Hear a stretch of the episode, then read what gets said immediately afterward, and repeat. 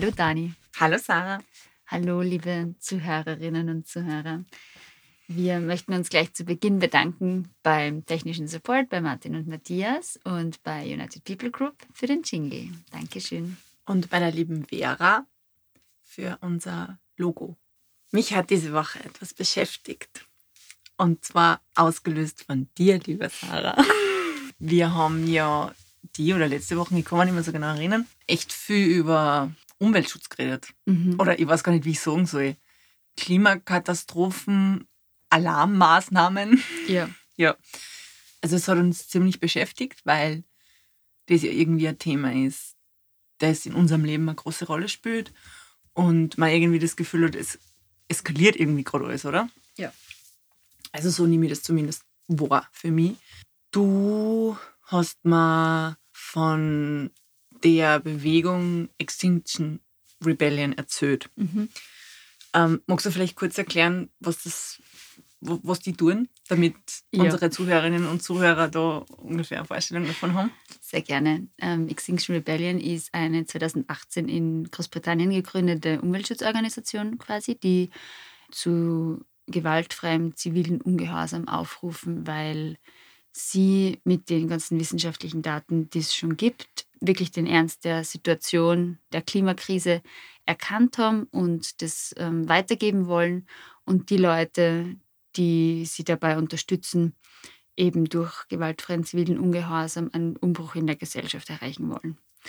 Und es ist nämlich mit großen Demonstrationen oder mit, ähm, ja, mit Orgenblockaden, die teilweise mit Gewalt einhergehen, niemals so effizient, wie wenn man sich jetzt vorstellt, dass eine Oma mit ihrer Enkelin ähm, äh, eine Blockade macht und dann von der Polizei weggetragen wird, weil da, dadurch erkennt man erst so richtig den Ernst der Situation. Also es geht darum, Aufmerksamkeit auf ein Thema zu lenken mit einer größeren Masse von Menschen. Ja, genau. So. Das Ziel ist es, 3,5 Prozent der Bevölkerung zu erreichen. Critical Mass, habe genau. ich gelernt. Ja, genau. Und wenn man die Masse erreicht hat, dann gibt es eben einen, einen Umbruch in der Gesellschaft und dann tut sie was. Also dann ist ja die Politik dahinter. Ja, und dann kann man wirklich was bewegen. Genau, und du hast mir ähm, von denen erzählt und du warst so enthusiastisch und es war halt für, für die war einfach total klar, da bin ich jetzt dabei, da mache ich mit. Ja. Also die, ich, ich habe wirklich das Gefühl gehabt, die Frage stellt sich gar nicht, ob du Zeit für das hast oder was da für Risiken oder ob das irgendwie welche Auswirkungen auf dein Leben hat, sondern es war einfach ganz klar, du bist da dabei. Und du hast einfach gesagt, ja, weil man muss was tun. Mhm. Und über diesen Satz, und du hast das so, das war so eindringlich, dieses, ja, man muss was tun. Und dann, und das habe ich die ganze Woche irgendwie mit mir so herumtragen. Und dann habe ich mich gefragt, was tue ich eigentlich? Also was, was tue ich? Was tue ich schon? Aber was könnte ich noch tun? Und dann habe ich festgestellt, naja, so viel, es, da ging noch was. Und habe mich mal so gefragt, okay, wo, wo kann ich noch Energie investieren und wo, wo, wo glaube ich einfach auch noch, dass ich Möglichkeiten habe, anzusetzen, die ja echt größere Auswirkungen haben, als ich stelle mir jetzt keine Kuhmilch in den Kühlschrank. Mhm. So. Und genau parallel zu diesen ganzen Überlegungen, die ich in meinem Privatleben gehabt habe, habe ich ähm, in der Arbeit Mitarbeitergespräche geführt. Eine Sache, die immer wieder äh, in, in meinen Arbeitsbeziehungen mit meinen Mitarbeitern aufkommt, ist dieses Thema von, ich weiß gar nicht, wie ich es nennen soll, also, dass man als Arbeitnehmer und Arbeitnehmerin ja Gestaltungsspielraum hat. Mhm. Ja? Und ich eigentlich glaube, dass meine Mitarbeiter und Mitarbeiterinnen viel, viel mehr Gestaltungsspielraum hätten, als sie nutzen. Aber nur deshalb, weil es ihnen irgendwie nicht bewusst ist. Das hat ja auch wieder was damit zu tun, dass man Sachen einfach nicht tut. Äh, irgendwann nach dem dritten Mitarbeitergespräch ist, man dann, ist mir das dann bewusst geworden, dass das ja irgendwie miteinander was zu tun hat und dann ist mir das Beispiel eingefallen. Also ich kann mir jetzt denken, boah, ich hätte voll gerne Mittwoch frei und dann denke ich, ah, ich könnte meine Chefin fragen. Hm, ich weiß nicht. Und dann denke ich mir, na, vielleicht habe ich eh sowieso am Mittwoch frei.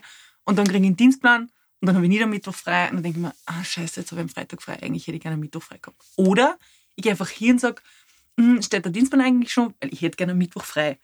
Und dann ist es entweder ja oder nein. Ganz genau. Genau. Und für mich ist es total klar, dass man da hingeht und sagt, ich hätte gerne Mittwoch frei. Ja. Aber ich sehe einfach in meinem beruflichen Umfeld ganz deutlich, dass das so klar nicht ist.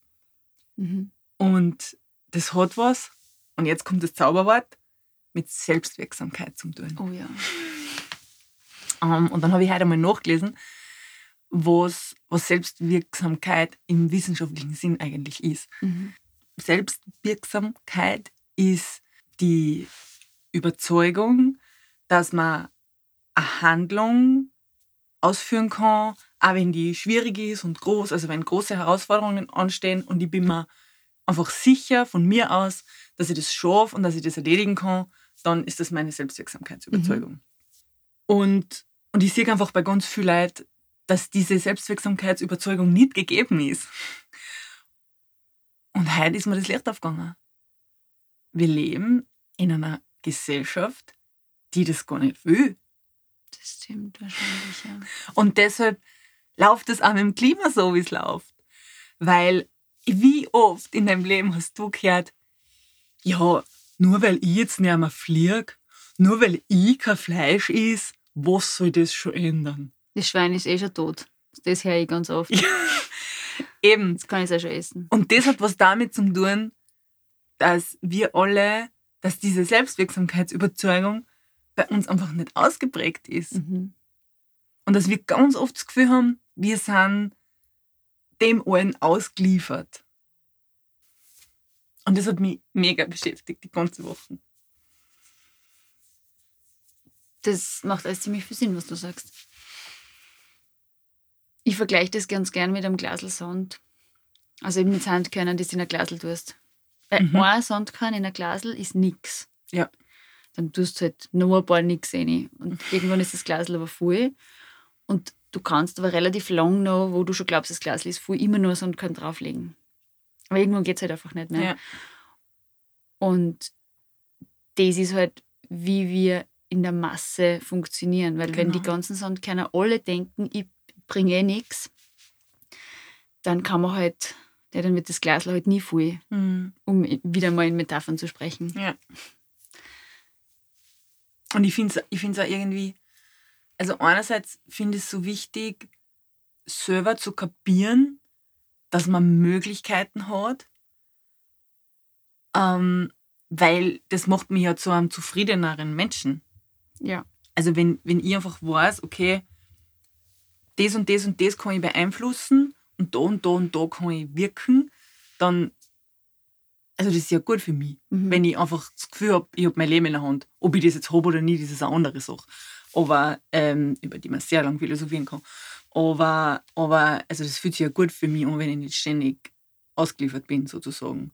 Und andererseits, glaube ich, muss ich da echt was tun, weil sonst wird das mit der Klimakatastrophe, also, also das Ruder kriegen wir, glaube ich, nicht mehr um mich. Das stimmt.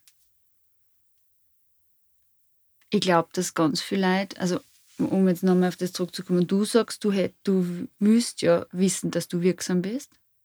Also dir ist es wichtig, dass du nicht ausgeliefert bist. Naja, was heißt, mir ist das wichtig, also ich, es fühlt sich, also ich, ich, ich kann das Gefühl vergleichen, ja, also wie, fühlt- wie fühlt sich für mich ein, Arbeits, ein Arbeitsalltag an? Also Mhm. ich habe wieder ein ganz einfaches Beispiel. Mhm. Es hat eine Zeit gegeben, da hat meine Chefin meinen Dienstplan geschrieben. Obwohl ich immer frei gehabt habe, wenn ich frei haben wollte, war ich fremdbestimmt, Mhm. weil sie hat das geschrieben. Mhm. Dann habe ich das irgendwann selber übernommen und habe meinen eigenen Dienstplan geschrieben für mich Mhm. und habe zur genau gleichen Zeit gearbeitet, aber es hat sich ganz anders angefühlt, weil ich das selber da hingeschrieben habe. Mhm. Also das, ich, ich kann nur das Gefühl vergleichen, wie sie das fremdbestimmte und wie sie das teilweise selbst beeinflusste Leben anfühlt. Mhm. Natürlich übernehme ich damit auch Verantwortung. Ganz genau. Das, Ja, und auf das wird jetzt eigentlich hinaus, dass Ja. ganz viele Leute sie die Verantwortung einfach nicht aufhalsen wollen. Weil wie oft hast du schon den Satz gehört, ah, das habe ich ja nur so gesagt, das habe ich ja nicht wirklich so gemeint. Ich meine, da, das ist ein klassisches Beispiel von, ich will, kein, ich will nicht wirksam sein. Ich will einfach vor mich hinreden und will, keine Ahnung, Ich höre das ja ehrlich gesagt gar nicht so oft. Ja, ich höre Weil das schon alle wieder. Menschen in meiner Umgebung, glaube ich, wissen, dass alles, alles, was man zu mir sagt, wiegt. Ja. Also, das, aber, also, aber solche Menschen sind schwierig. Das, das betrifft ja nicht nur sie selber, ne? Also, es betrifft ja alle. Alle. Ja. Und wenn so ein Mensch zu mir einfach irgendwas irgendwie sagt Mhm. und dann ist es doch ganz anders, Mhm. habe ich ja überhaupt keine Idee, in was für Richtung es geht.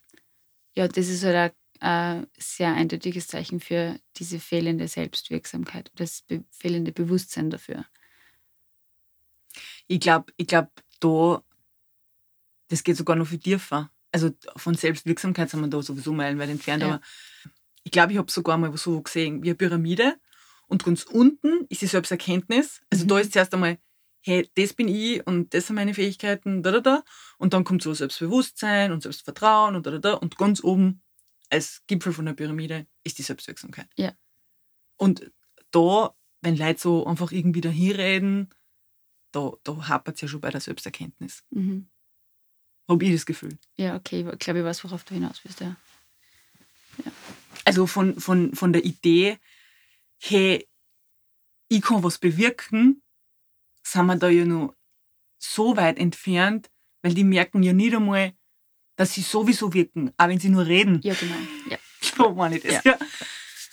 Also wir wirken ja zwangsläufig. genau.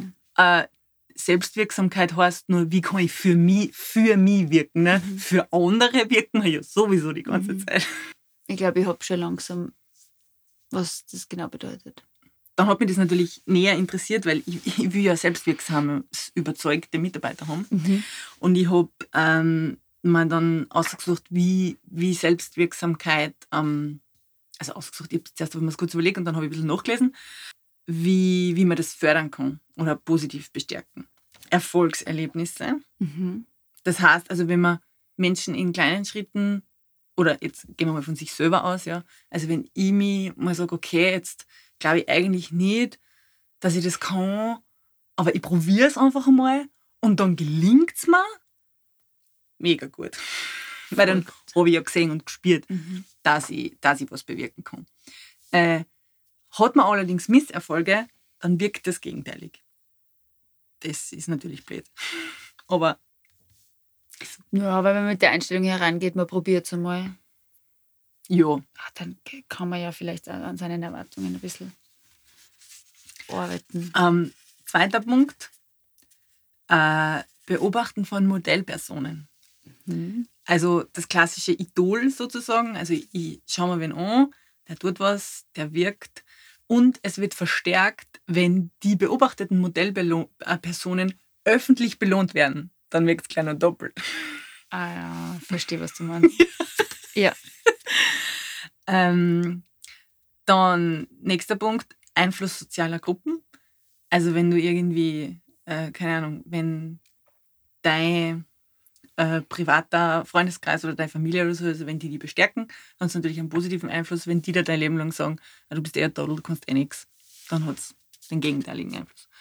Was ich total spannend finde, ist, das gestanden Interpretation von Emotionen und Empfindungen.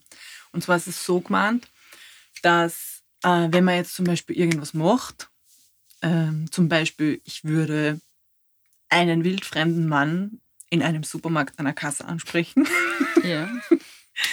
soll schon mal vorkommen sein, und meine Hände schwitzen, dann könnte man denken, oh mein Gott, ich fürchte mich, das ist so furchtbar, ich habe so Angst, ich kann das nicht machen. Also kurz bevor ich das tun will. Und kann es lassen. Oder ich kann diese physischen Signale anders interpretieren und mir denken, oh, meine Hände schwitzen, ich bin auch voll freudiger Vorfreude. Also es geht darum, wie man seine eigenen Emotionen und körperlichen Empfindungen auslegt. Mhm.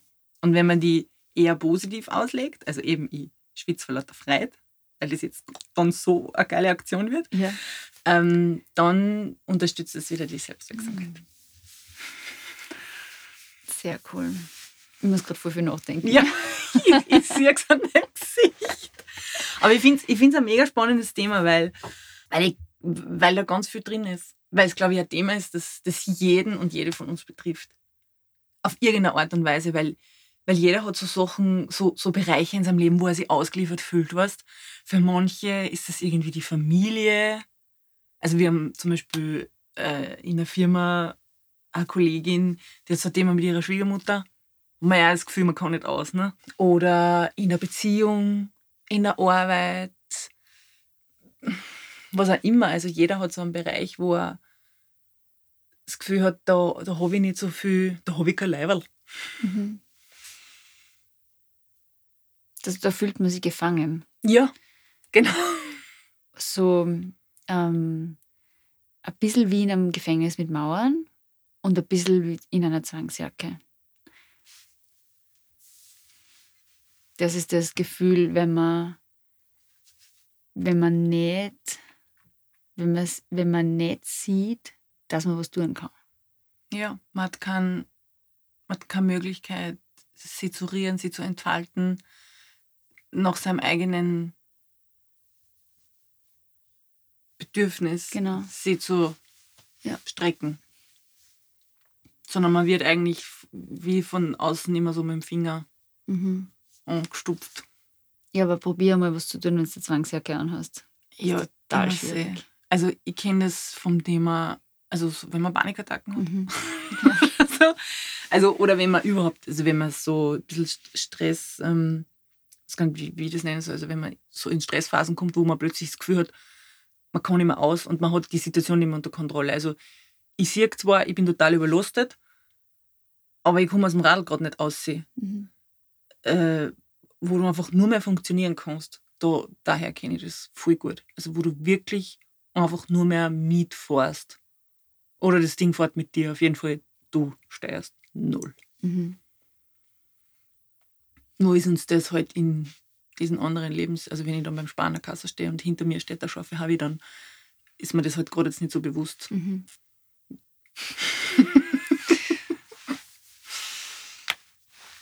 und weil es ja auch keine negative Auswirkung hat, wenn ich nicht anrede. Ne? Ich habe nur eine, eine Chance, eine Chance ja. verpasst. Oder Sicher.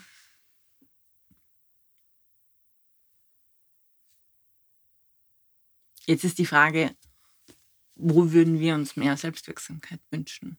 Für uns. Also ich frage mich auch, wie ich es für mich, für mich verarbeiten kann. Ja, ich glaube ja immer, dass es, ähm, wenn du dir solche Fragen stößt, dass es sich lohnt, dort genauer hinzuschauen, wo es dich sticht. ja, also wenn ich mir denke, ja, da und da könnte ich mir mehr Selbstwirksamkeit wünschen oder vorstellen, aber in den Bereichen nicht, weil da bin ich gefangen, dann hm, ist das wahrscheinlich der Bereich, wo ich hinschauen sollte. Also, ja. Was wäre das für dich? Also hast du schon eine Idee?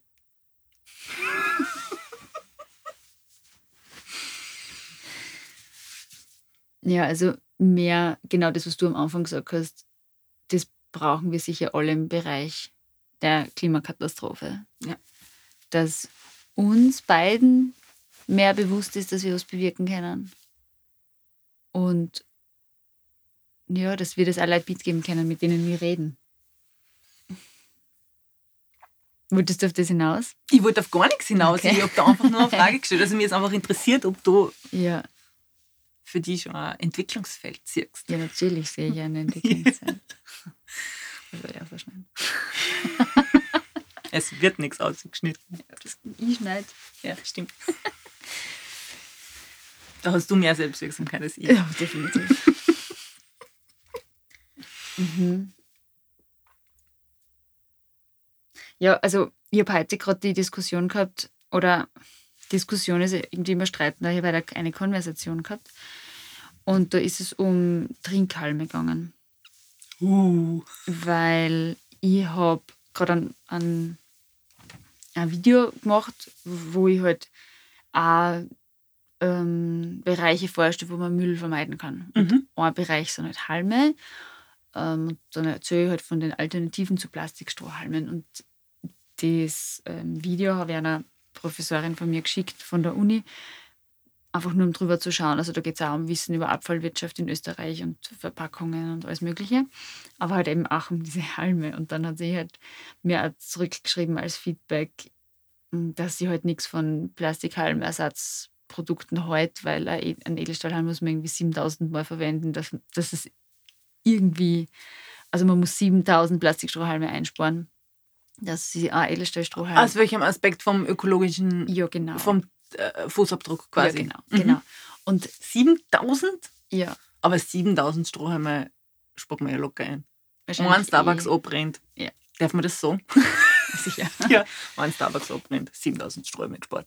Und das Halmthema ist halt für mich auch so ein klassisches Thema, wo ich, wo ich denke, dass die Auswirkungen, also diese indirekten Auswirkungen, wirklich Potenzial haben, groß zu sein. Weil der Strohhalm, das ist, wir wissen das, ein total sinnloses Produkt. Das ja, braucht man fast nie. Na. Also ich trinke in der Arbeit jetzt immer aus einem Riesenglasel und das kann ich halt nicht gescheit im Mund nehmen. Deshalb nehme ich da halt einen Halm. Also ich trinke definitiv äh, viel mehr, als ich sonst würde mit dem Halm, aber ja. ansonsten ist es halt echt. Ich habe nämlich auch, ich habe auch die Erfahrung gemacht, dass man mit Halm mehr trinkt für alle, die ja. zu wenig trinken. Genau, also das hilft schon mal. Ähm, aber das, wo ich halt echt das Gefühl habe, dass es was bringt, ist jetzt zum Beispiel, wenn wir in die Bar gehen und viel demonstrativ unseren Halm einstecken in unser Getränk. Also eben sagen, bitte ohne ja. Strohhalm und dann tun wir unseren, den wir mitgebracht haben, ähm, rein. Weil ich finde, das ist so ein schönes, plakatives Beispiel. Und dass wir da einen Strohhalm einsparen, das ist, macht jetzt nicht viel hm, aus. Nein, und der Strohhalm ist ja in dem Fall nur ein, Symbol für was. Ja, ne? genau. Ja. Und das, was dann aber, glaube ich, wirklich bewirkt werden kann, ist, dass Leute das sehen und im besten Fall einfach echt unbewusst abspeichern und sie denken, schau, Umweltbewusstsein ist gar nicht so uncool. So und doch fancy. Genau. Und das irgendwo so abspeichern und vielleicht sehen sie das ja ein paar Mal. Also ja. vielleicht hören sie mal, wenn der sagt, bitte kein Strohhalm. Vielleicht kriegen sie mal eine Diskussion von einer Kölnerin und einem Kunden mit, dass sie halt irgendwie über Strohhalme reden und das, das multipliziert sie dann und dann ähm, übersetzt sie das ja in ein, in ein nachhaltiges Verhalten auf anderen Bereichen. Genau, und das wollte ich nämlich auch gerade sagen. Ich, ich glaube ja gar nicht, dass das dann Leute sind, die das nächste Mal irgendwo eingehen und sagen, bitte kein Strohhalm, sondern Nein, das ist nicht. dann eher so wie, ah, ich brauche kein Plastiksackel. Oder genau. ich nehme lieber die Äpfel, die offen sind.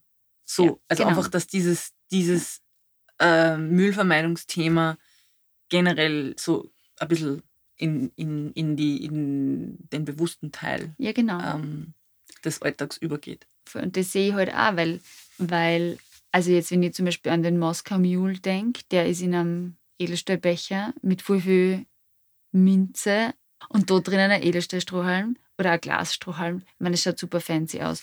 Und das, was Leute oft davon abhält, irgendwie ein bisschen umweltbewusster zu sein, ist halt, dass es nicht cool ist und dass es ein bisschen umständlicher ist. Aber das ist halt beides nicht. Das ist halt, in der Freizeit cool in der Bar sitzen, wirklich ein Feierabend genießen, Fullglas, eigener Halm, easy peasy. Ja. Und ich muss auch ehrlich sagen, also ich habe jetzt, es gibt jetzt gerade äh, irgend so ein Meme, ich glaube, der Standard hat das, hat das in Umlauf gebracht. Vorher haben Zugfahren immer alle ganz uncool ja. gefunden und jetzt fährt man Zug und tut halt einfach viel fancy und vorher ist man einfach Zug gefahren, weil man sich Fliegen nicht leisten hat können oder mhm. was auch immer. Ähm, und ich finde, das ist total egal. Und selbst wenn man jetzt Müll vermeidet, aus den falschen Gründen. Einfach wenn Leute einfach nur finden, sie müssen da jetzt mittun, weil es cool ist, ist das für mich total okay. Ja, voll. ja. Ich, ich finde nur wichtig, dass es gemacht wird. Ja.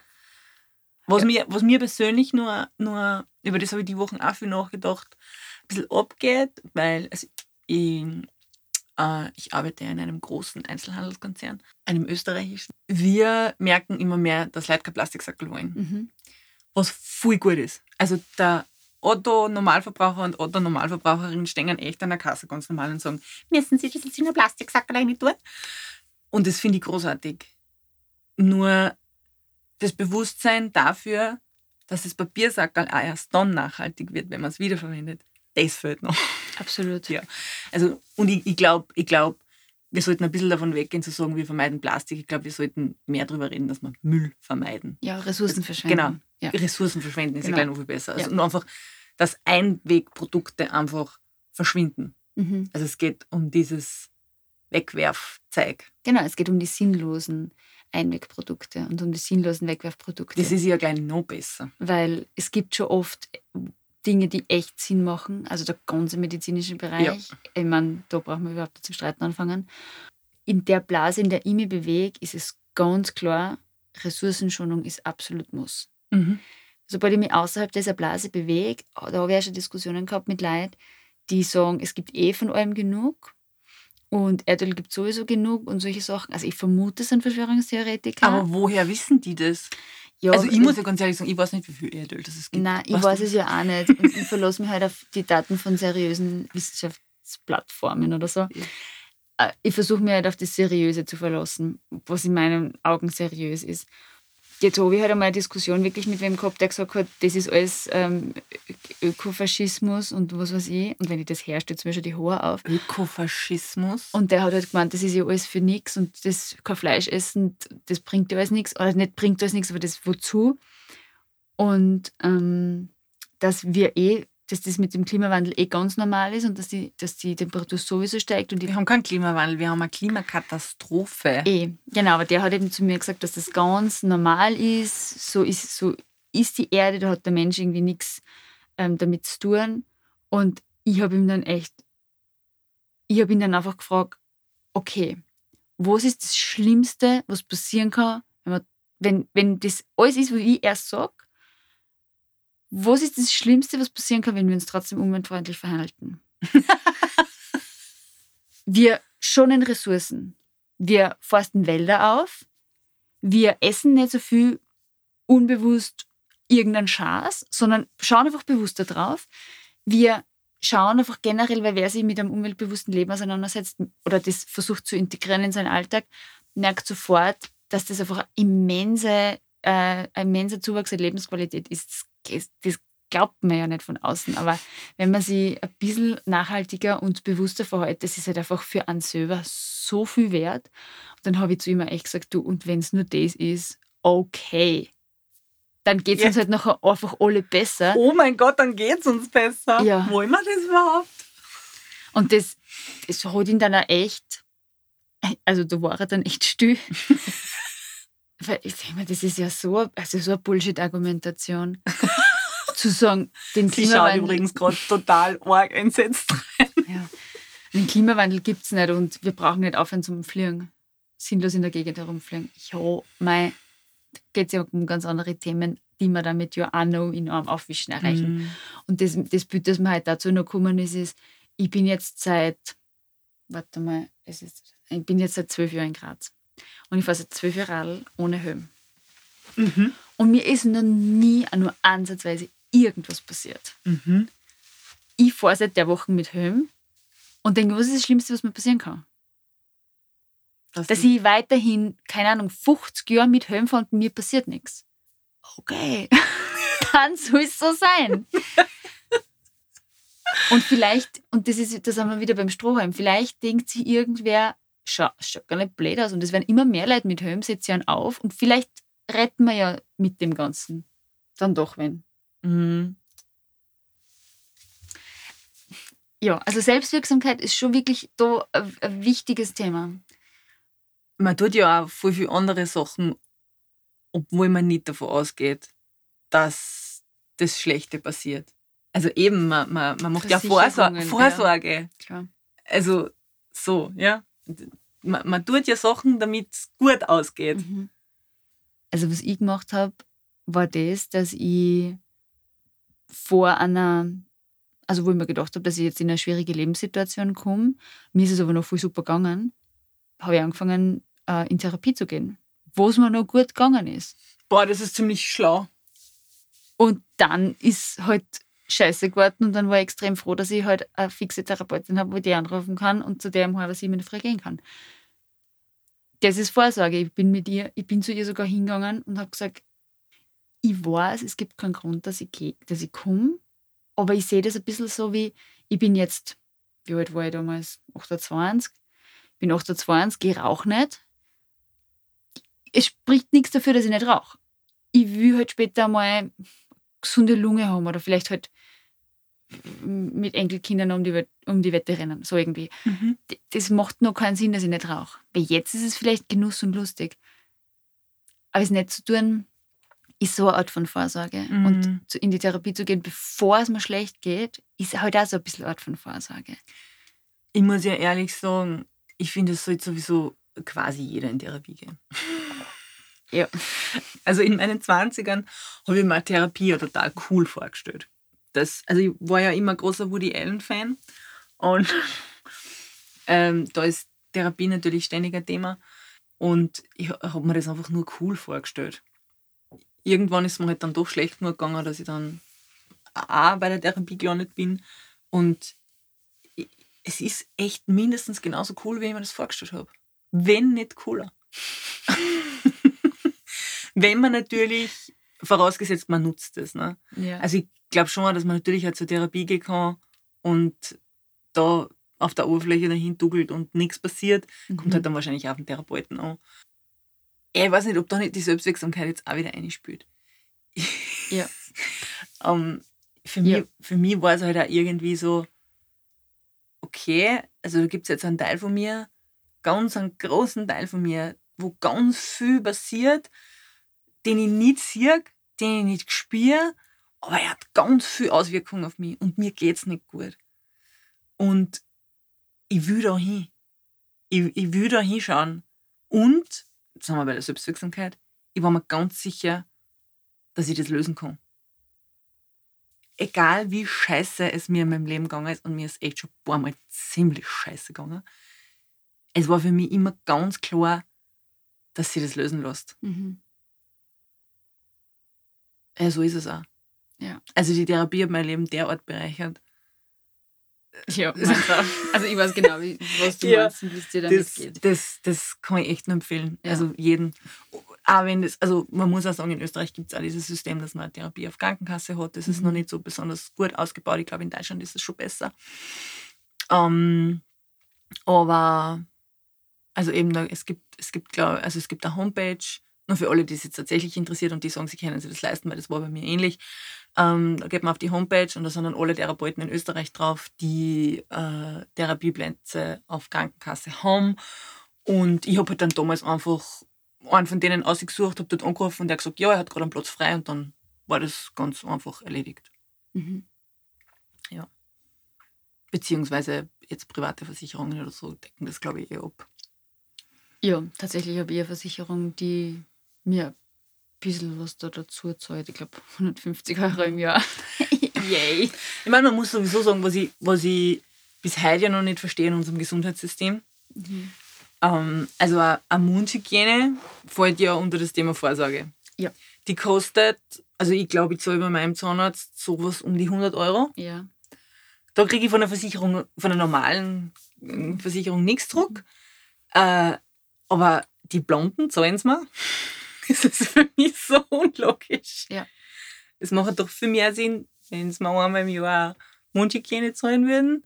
dann brauche ich gar keine Blonden. Das stimmt. Aber das ist ja auch, das ist auch bei den Kassenplätzen, bei den Therapeuten so, dass du den Kassenplatz ja dann erst kriegst, wenn es dir richtig scheiße geht. Ja, das stimmt. Weil wenn es da gut geht und du gehst hin, so wie ich am Anfang, ja. 80 Euro jede Stunde. Ja, das ist schon echt. Das ist halt schon gut. ein bisschen Luxus. Aber, aber es ist zumindest gut, dass wenn man es braucht, dass, dass es da ist, ja. Dann unterstützt wird oder halt gratis ja. ist. Ja. Vorsorge zu finanzieren würde halt bedeuten, dass der Staat viel Vertrauen in uns alle hat. Und viel Vertrauen in das System als Ganzes, dass wir dann auch zur Vorsorge gehen und dadurch wirklich gesünder, gesünder werden.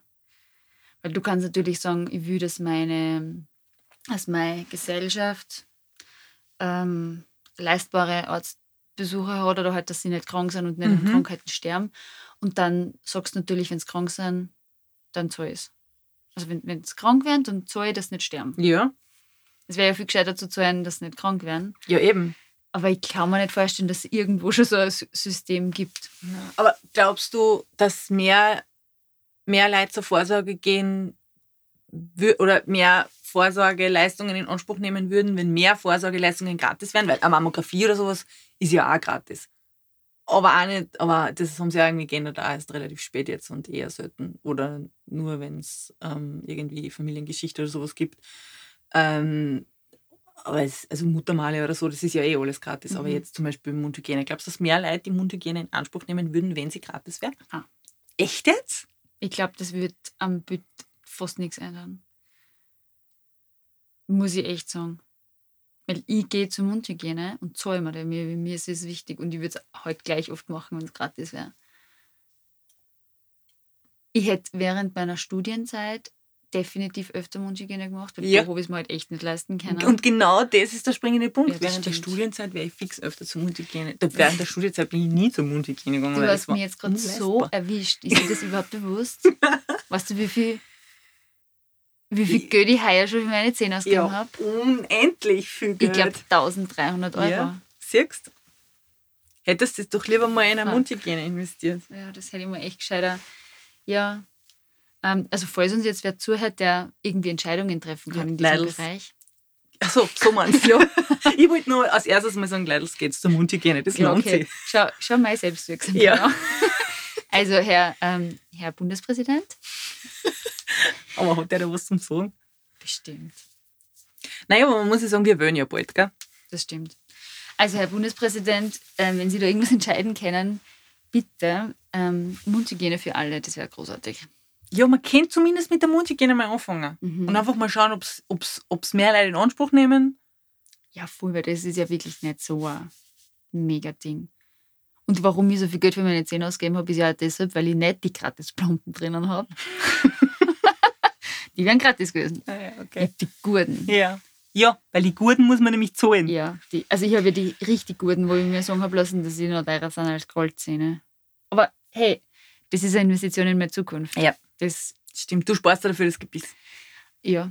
ja. Also ich habe mir echt gedacht, ich investiere das jetzt einmal gescheit und dann habe ich jetzt wahrscheinlich echt einmal ein paar Jahr, Jahrzehnte, Entschuldigung, ein paar Jahrzehnte Ruhe. mhm. Ja, was ich, was ich jedenfalls zusammenfassend gern nochmal sagen würde für uns und alle anderen, die das interessiert, wir können gestalten. Wir sind nicht ausgeliefert. Und wenn ich irgendwas nicht cool finde in meinem Leben, dann kann man was tun. Natürlich kann ich meine Eltern wieder auferstehen lassen oder natürlich sind dem allen, ist, ist, dem allen, ist dem allen Grenzen gesetzt. Ich kenne Ahnung. Whatever. Ja. um, aber, aber es, ich glaube, dass wir in wesentlich mehr Bereichen, Bereichen unseres Lebens tätig werden können. Wir können viel mehr beeinflussen, wir können viel mehr entscheiden. Und es klingt immer so ein bisschen pathetisch, wenn man das sagt, aber wenn ich ins Geschäft gehe und ich kaufe was, dann entscheide ich mich für das und zwar für alles das, was das mit sich bringt. Dann entscheide ich mich für oder gegen Kinderarbeit. Ich entscheide mich für oder gegen ökologischen Lebensmittelanbau, für oder gegen Plastik, für oder gegen Müll, also jede Kaufentscheidung ist eine Entscheidung, jede Entscheidung an der Wahlurne ist eine Entscheidung. Aber wir sind viel arg mächtig. Ich merke es gerade. Ja. ich spüre es gerade in meinem Bauch. Ja. Also wir sind, glaube ich, wesentlich mächtiger, als uns das, als uns das manchmal bewusst ist. Mhm. Das heißt aber auch, wir, wir haben offen. Ja. Unser Schüchtert dir das gar nicht ein? Nein, ich finde das voll geil. Mir taugt es gerade voll. Also natürlich, mit großer Macht geht große Verantwortung einher, sagt ja. man immer so schön. Mhm. Aber ich finde es schon cool, weil manchmal bin ich so ein bisschen frustriert und traurig wegen der Klimakatastrophe und denke mir echt nur so, hey, fuck, das kann nicht sein, dass das alles so im Bach geht. Aber jetzt merke ich gerade wieder, hey, wir haben es echt in der Hand. Mhm. Und du hast vorher gesagt, die Critical Mass sind 3,5 Prozent. Hey, 3,5 Prozent von 100? das ist echt nicht viel. 96,5 braucht man nie dafür. Das stimmt. Das schafft man. Ja. Sehr cool. Danke, Dani, für diese, für diese motivierende Ansprache. Ja, voll gern. Das, das kann ich gut. Jetzt müssen wir es nur noch tun. Ja. Aber das wird jetzt Klacks. Passt. Thomas. Retten wir die Welt? Ja. バカ野郎。